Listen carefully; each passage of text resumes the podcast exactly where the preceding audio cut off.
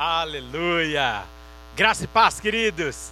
Que bom estarmos mais um domingo juntos. Hoje eu estou um pouco diferente aqui, né? Eu estou com a roupa, com o uniforme do Intertim, pois vocês sabem, ah, é um costume nosso celebrarmos a ceia juntos com essa turma tão especial do Intertim, do Radical e também do canal Jovem. Então, eu estava com saudades, viu? De celebrarmos juntos a ceia do Senhor. Então, quero saudar toda a juventude da nossa igreja neste momento e justificando porque então eu estou num momento tão nobre do Evangelho, que é participar da ceia do Senhor, de camiseta e de tênis. Daqui a pouco o Bruno, que está atrás dessa câmera aí, vai pegar para vocês que eu estou até de tênis, mas não é qualquer tênis. Eu estou com o tênis da juventude, aqueles que eles falaram. Você tem que usar esse tênis aqui, Rafael. Então, isto daqui é uma prova de amor por vocês, querida juventude, queridos interteens. Estamos juntos Contem conosco, somos uma só igreja. Amém? Pastor Robério já citou e mais uma vez eu quero dizer, viu? Que alegria estarmos juntos neste momento.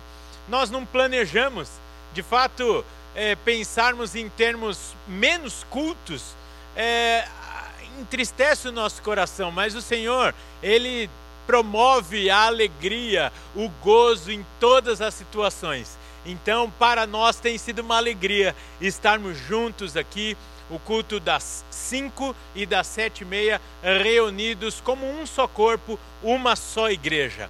Amém?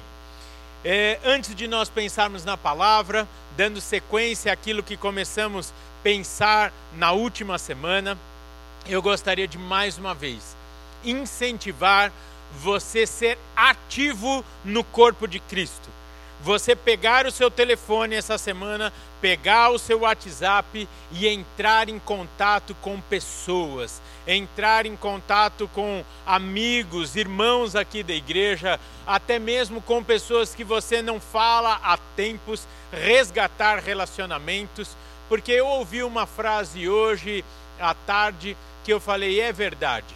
A frase dizia que geralmente nós reclamamos das pessoas nas áreas das quais nós não estamos fazendo. O que significa isso? Muito provavelmente, se nós estamos reclamando que ninguém nos liga, que nós estamos nos sentindo sozinhos, é porque nós não estamos fazendo isso com ninguém também. Então, experimente a alegria de ser ativo como canal do Senhor e ligar pelo, me, pelo menos para uma pessoa por dia para orar por essa pessoa. E você vai ver que quem mais vai receber vai ser você mesmo. Então, estejamos conectados como igreja neste momento onde precisamos estar distantes. Precisamos respeitar este isolamento, mas os nossos corações precisam estar perto. Amém? Bem, estamos num domingo de ceia, onde participamos da mesa em memória de Jesus, em memória de sua vida, de sua morte, e como bem o pastor Robério frisou aqui, celebramos a sua ressurreição. E eu gostaria de pensar com vocês então nessa tarde, com base em Marcos, capítulo 10, verso 25, mais um texto super conhecido, assim como nós pensamos domingo passado. Marcos, capítulo 10, versículo 25 diz assim: Pois o próprio Filho do Homem não veio para ser servido, mas para servir e dar a sua vida em resgate de muitos.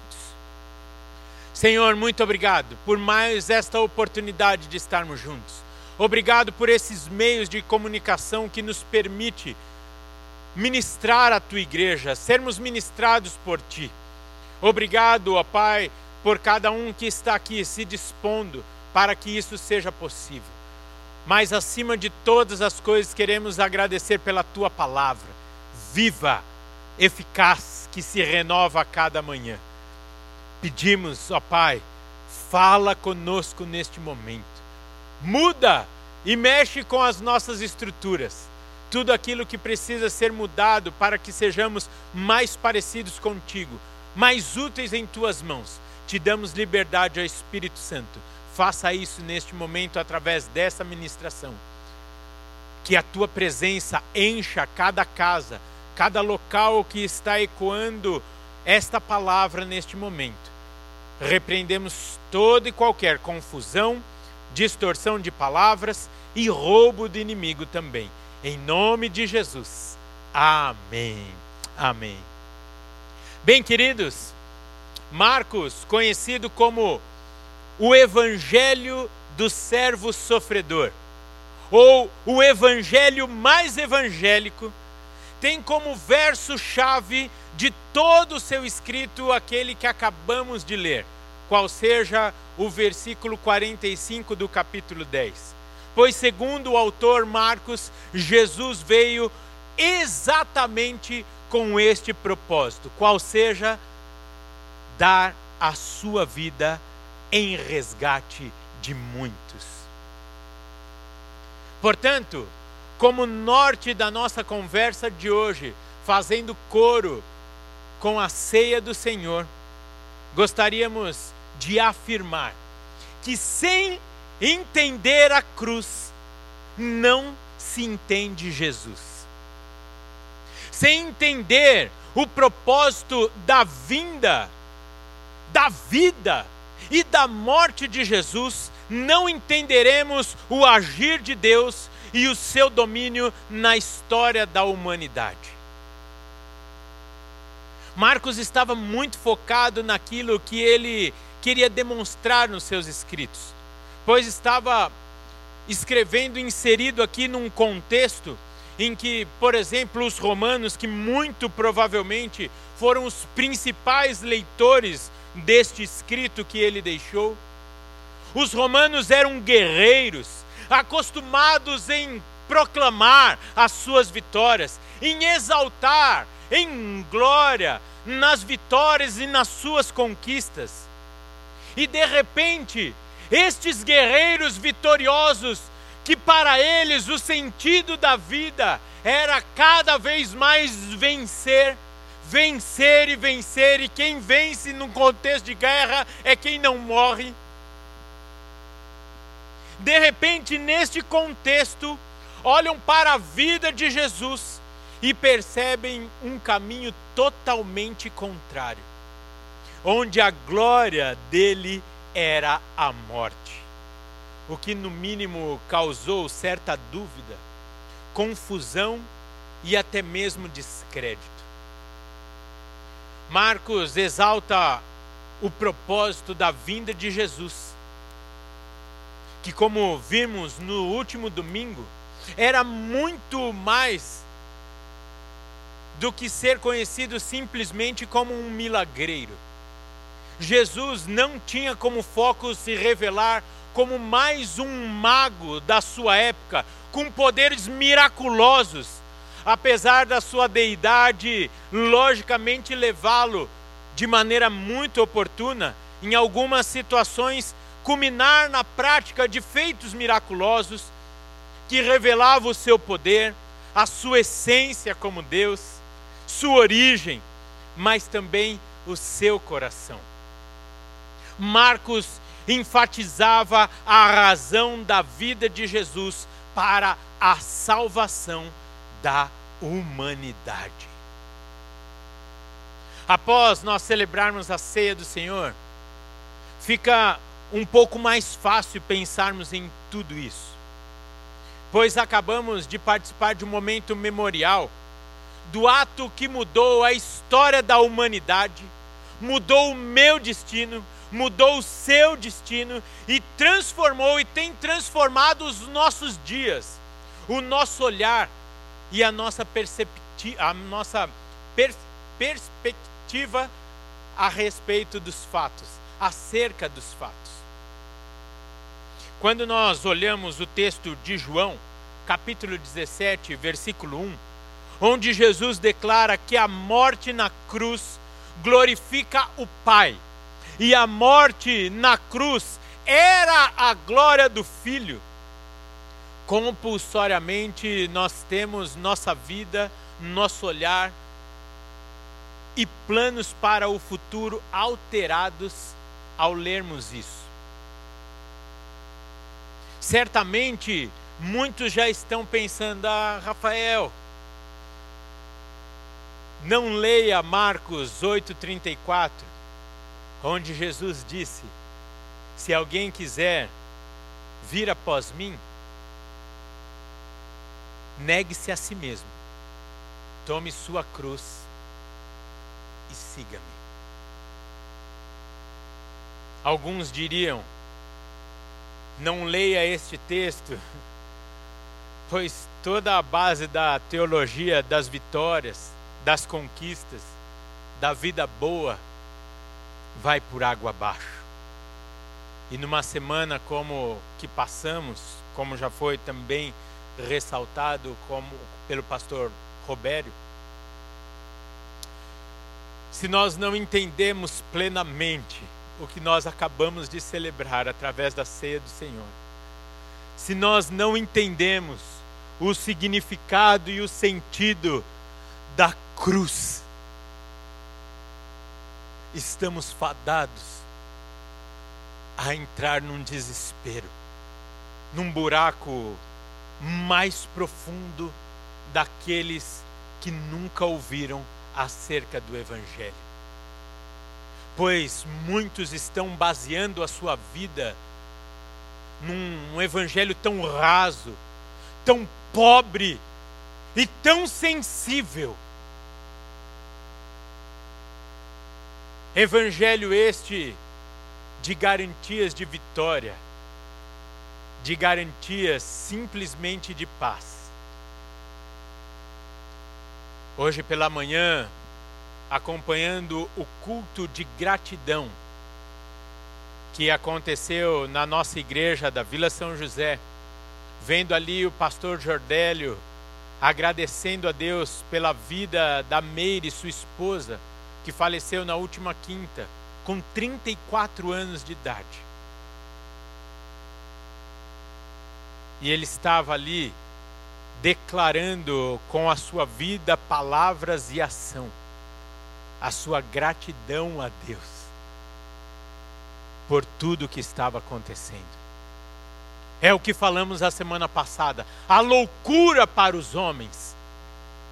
Mas mais loucura ainda para aqueles que conhecem o evangelho, conhecem a verdade mas não entenderam a profundidade da vida, da morte e ressurreição de Jesus.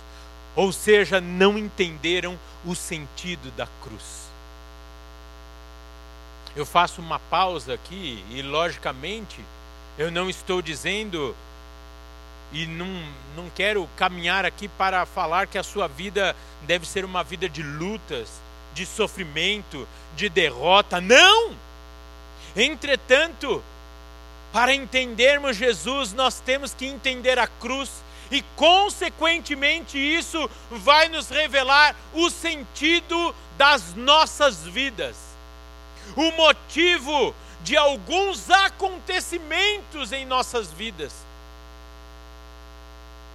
E, quiçá, e oramos por isso, mudar a razão das nossas vidas. Nesta semana mesmo, eu passei por uma situação inexplicável. Uma situação que era para trazer tanta alegria, tanta festa para mim, até mesmo paz. De repente começou um tumulto, começou algo que roubou a alegria ali, a situação, a paz. E logo, confessando aqui já para os irmãos para eu ser curado, logo eu falei: Ei Deus, ei, o que, que está acontecendo?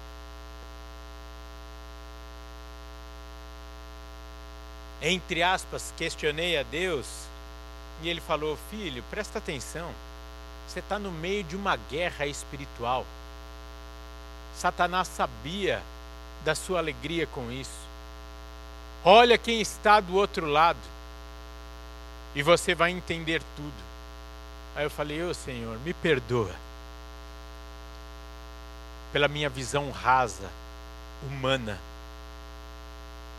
sendo que eu já tinha aprendido a olhar tudo com a perspectiva espiritual. Queridos, para pararmos de sofrer, de ficar choramingando por aí, achando que Deus nos abandonou, que Deus nos esqueceu, que Deus não está ouvindo nosso clamor, como falamos na última semana precisamos definitivamente compreendermos as razões das nossas vidas, o porquê fomos criados, o para que existimos e onde vamos passar a nossa eternidade. Temos a maior facilidade de olharmos para a ceia e celebrarmos o final vitorioso, Pastor Roberto mas esquecemos do processo que levou tudo isso. O processo que levou a isso. E posso falar? Se temos a real convicção do fim das nossas vidas, tomar a nossa cruz, doar a nossa vida, sai barato. Quando nós entendemos onde nós passaremos a nossa eternidade. Sai barato tomar a nossa cruz hoje e viver, seja qual for o plano de Jesus. É o que nós temos ouvido desde a última quinta da boca do nosso querido pastor Jordélio, lá da Vila São José. dando glória a Deus por tudo, a despeito do choro, da tristeza, da saudade. Mas entendendo que a vontade de Deus é boa, é perfeita, é agradável. Ele não erra, ele não tarda e ele não falha. Na minha, na sua vida, tampouco na história da humanidade.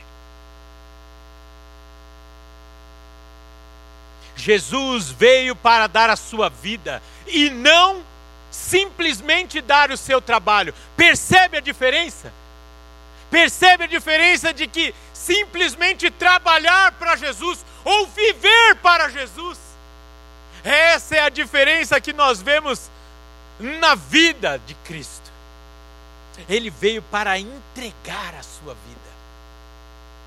Por isso, era fácil para ele dizer: não fique espalhando por aí acerca dos milagres, porque o que ele anunciava era o resgate do relacionamento da humanidade com Deus, o Pai. Ou seja, Jesus Cristo veio para salvar a mim e a você.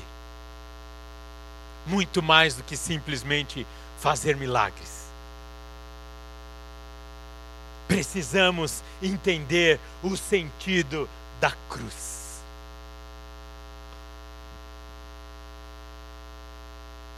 E nós vemos isso na vida de Jesus, pois ainda no final da sua vida terrena, Jesus estava atento e cumprindo o seu propósito.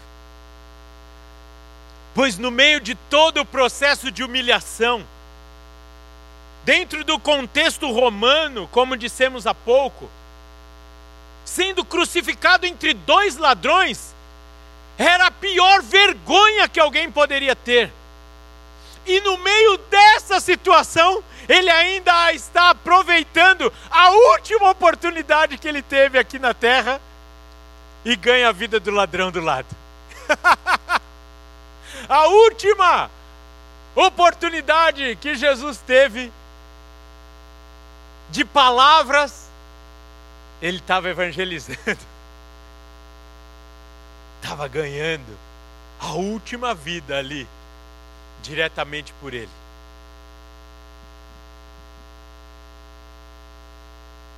Por que isso é tão difícil para nós?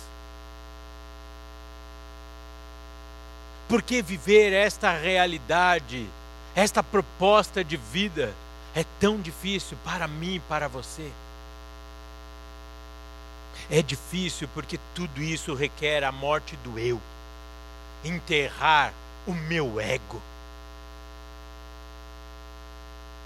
Não viver simplesmente a minha vontade e aquilo que eu quero viver, mas viver aquilo que Ele quer que eu viva. Nós vivemos numa sociedade que nos leva a dizer: eu sou o cara. Eu posso, eu consigo, eu faço, eu sou o melhor. Competições em cima de competições, glórias em cima de glórias, conquistas em cima de conquistas, e nada disso faz coro com a fala de Jesus Cristo. Percebe a realidade dos romanos? A quem Marcos está escrevendo aqui? Por isso que eu falo, eu me encanto com a palavra de Deus, como ela é real, como ela é viva, como ela se renova de fato a cada manhã, como ela é atual, como ela é atualizada por si só. O único que poderia dizer, de fato eu sou o cara, vai para a cruz e vira na visão de muitos de sua época, um fracasso. O único que poderia bater no peito permitiu que alguns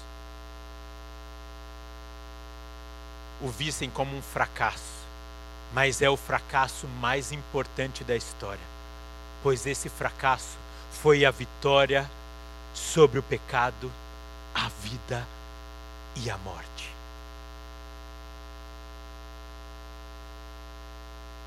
Marcos passa todo o seu evangelho dando foco na cruz de Cristo. E nós passamos toda a nossa vida fugindo da nossa cruz.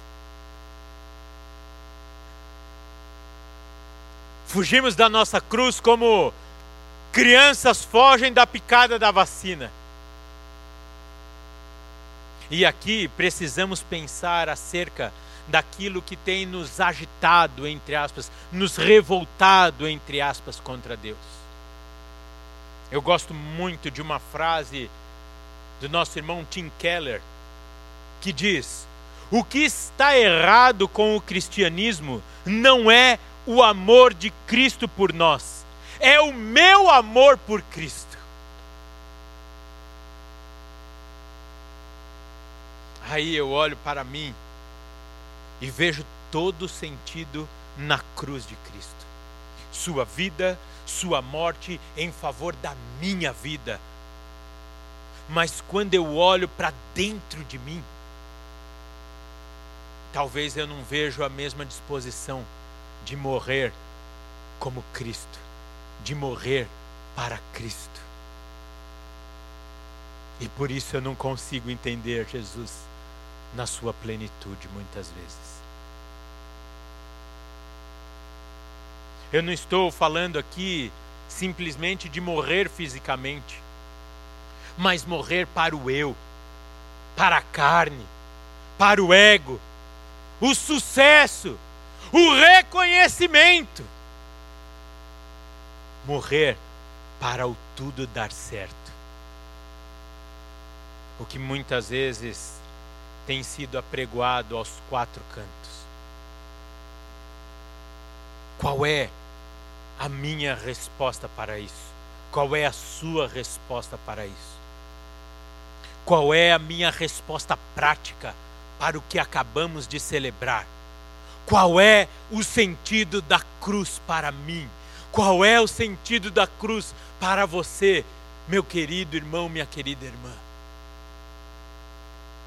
Infelizmente, ainda estamos vivendo em um tempo que o evangelho pobre um evangelho de trocas com Deus, uma teologia de prosperidade e glamour ainda tentam os nossos corações. O que revela um sentimento corrompido em relação ao nosso Deus. Esta semana começaremos uma série de mensagens, uma série de mensagens nas células com o tema Aviva-nos e avivados seremos. E esta semana teremos como base de estudo da nossa lição de célula o texto de 2 Crônicos 7, 14, que diz assim: Se o meu povo, que se chama pelo meu nome, se humilhar e orar e me buscar, e se converter dos seus maus caminhos, então eu ouvirei dos céus, perdoarei os seus pecados e sararei a sua terra. E sararei a terra. O Senhor está convocando um povo que realmente o adora, em espírito e em verdade, para proclamar as boas novas de vida e de salvação, mas não de uma forma mecânica, mas de uma forma que exala a sua vida, exala da sua vida este amor esta novidade de vida como prática em todas as áreas da sua vida, da coisa mais simples à mais grandiosa. Vou usar um termo que o pastor Robério gosta tanto. Vivendo isso de uma forma orgânica, ou seja, natural, uma forma sustentável da nossa vida, da nossa fé da nossa fala, mas da nossa prática. A reflexão trazida hoje no jejum de 21 dias que estamos fazendo aqui na igreja traz a declaração do profeta Isaías, lá no capítulo 61, versos de 1 a 3, me permita ler novamente.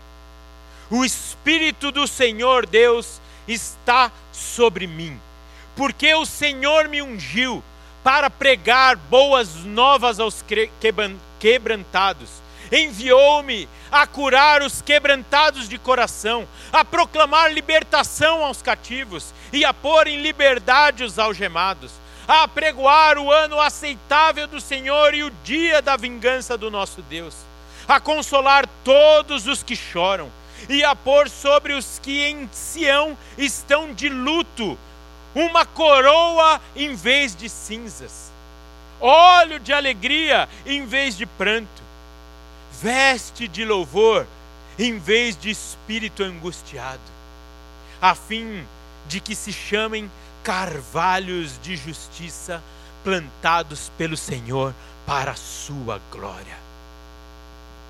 E se você está acompanhando esses 21 dias de jejum e oração, onde nós estamos buscando a redenção.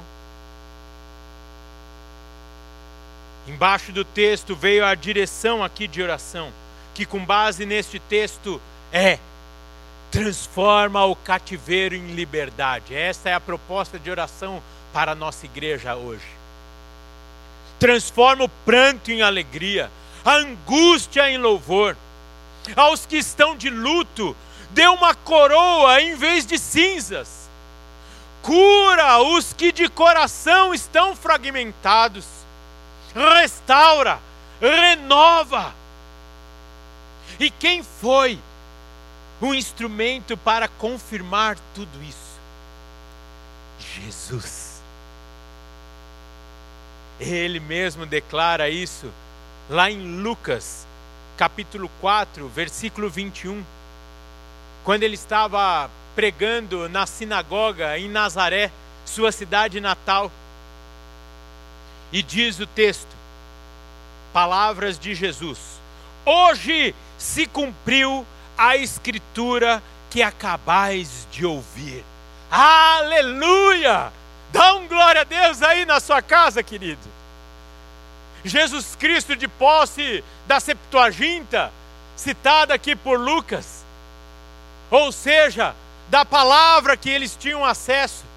Jesus, ao ler a profecia de Isaías, diz: Hoje se cumpre esta promessa.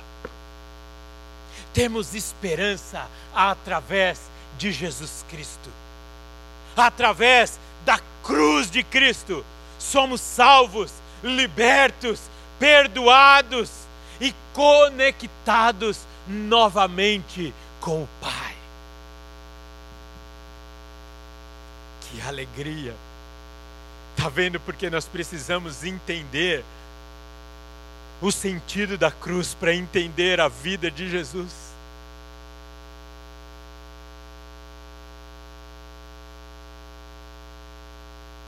E agora, caminhando para o final, a melhor parte para aqueles que entenderam o sentido da sua vida. A melhor parte é que agora é comigo e com você. Tomarmos posse daquilo que o profeta Isaías declarou no capítulo 61. Que Jesus testemunhou com a sua vida em Nazaré. E agora cabe a mim e a você apregoarmos o ano aceitável do Senhor, apregoarmos essa transformação do cativeiro em liberdade, essa salvação, a transformação do pranto em alegria, a angústia em louvor, das cinzas da morte em flores, em coroa, a restauração e a renovação. Que privilégio nosso! Que privilégio nosso! Quem são aqueles que o Espírito ungiu para pregoar essas boas novas do Evangelho? Sou eu. É você, meu querido irmão, minha querida irmã.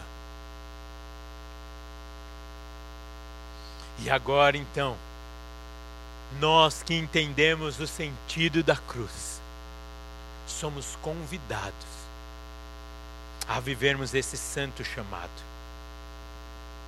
que requer, como nós acabamos de ler, e você vai participar da sua célula e vai entender profundamente esse texto.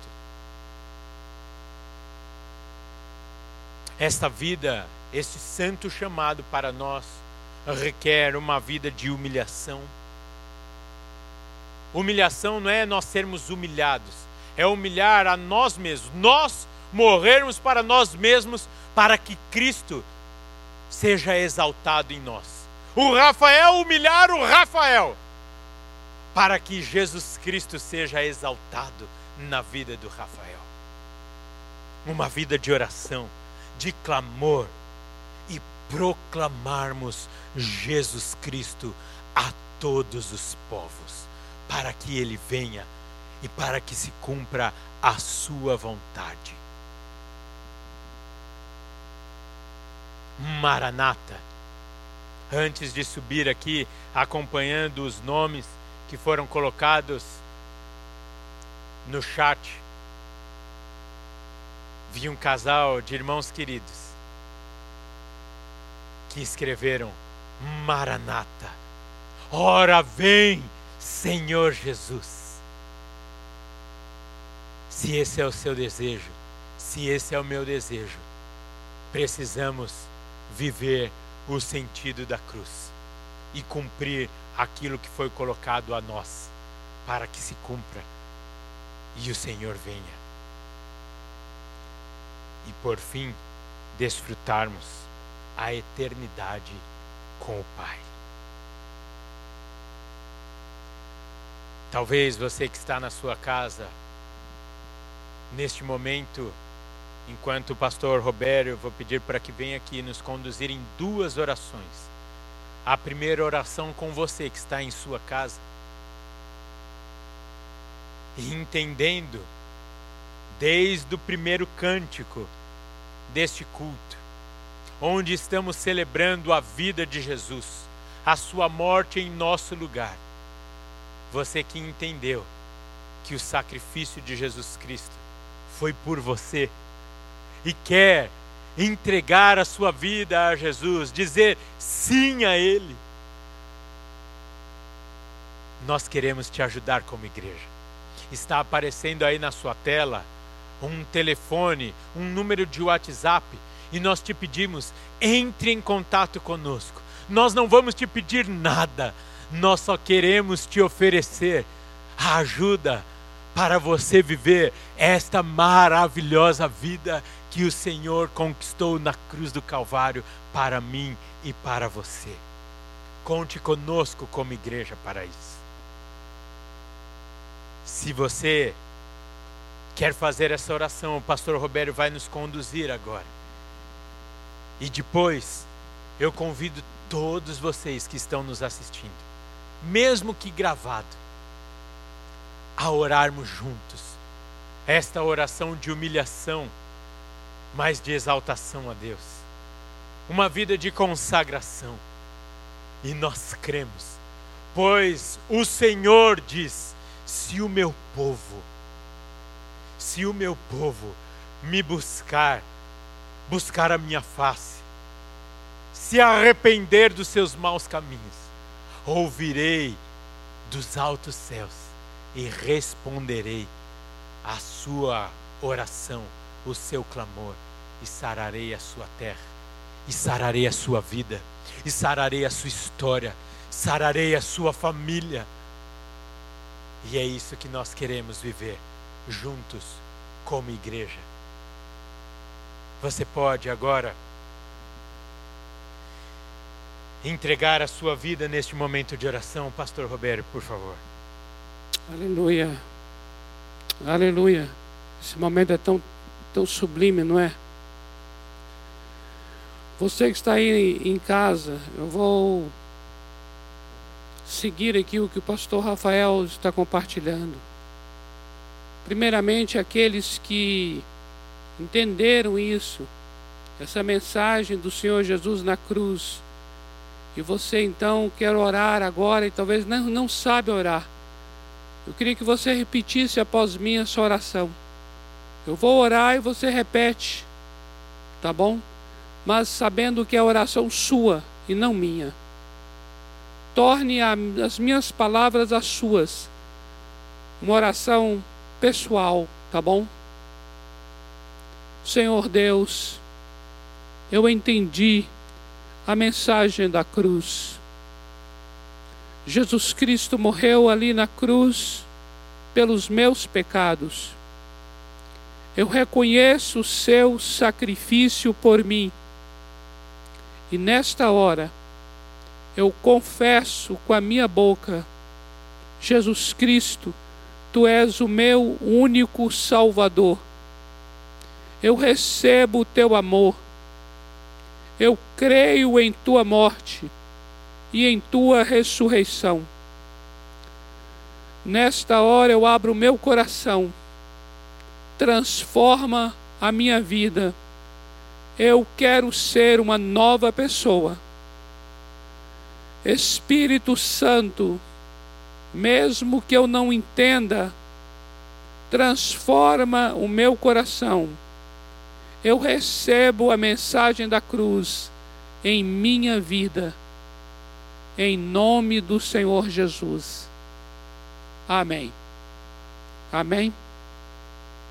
Se você repetiu, você tem esse telefone aí, nós reforçamos que você entre em contato dizendo: Olha, eu fiz aquela oração que o pastor pediu, eu repeti, eu fiz de todo o meu coração.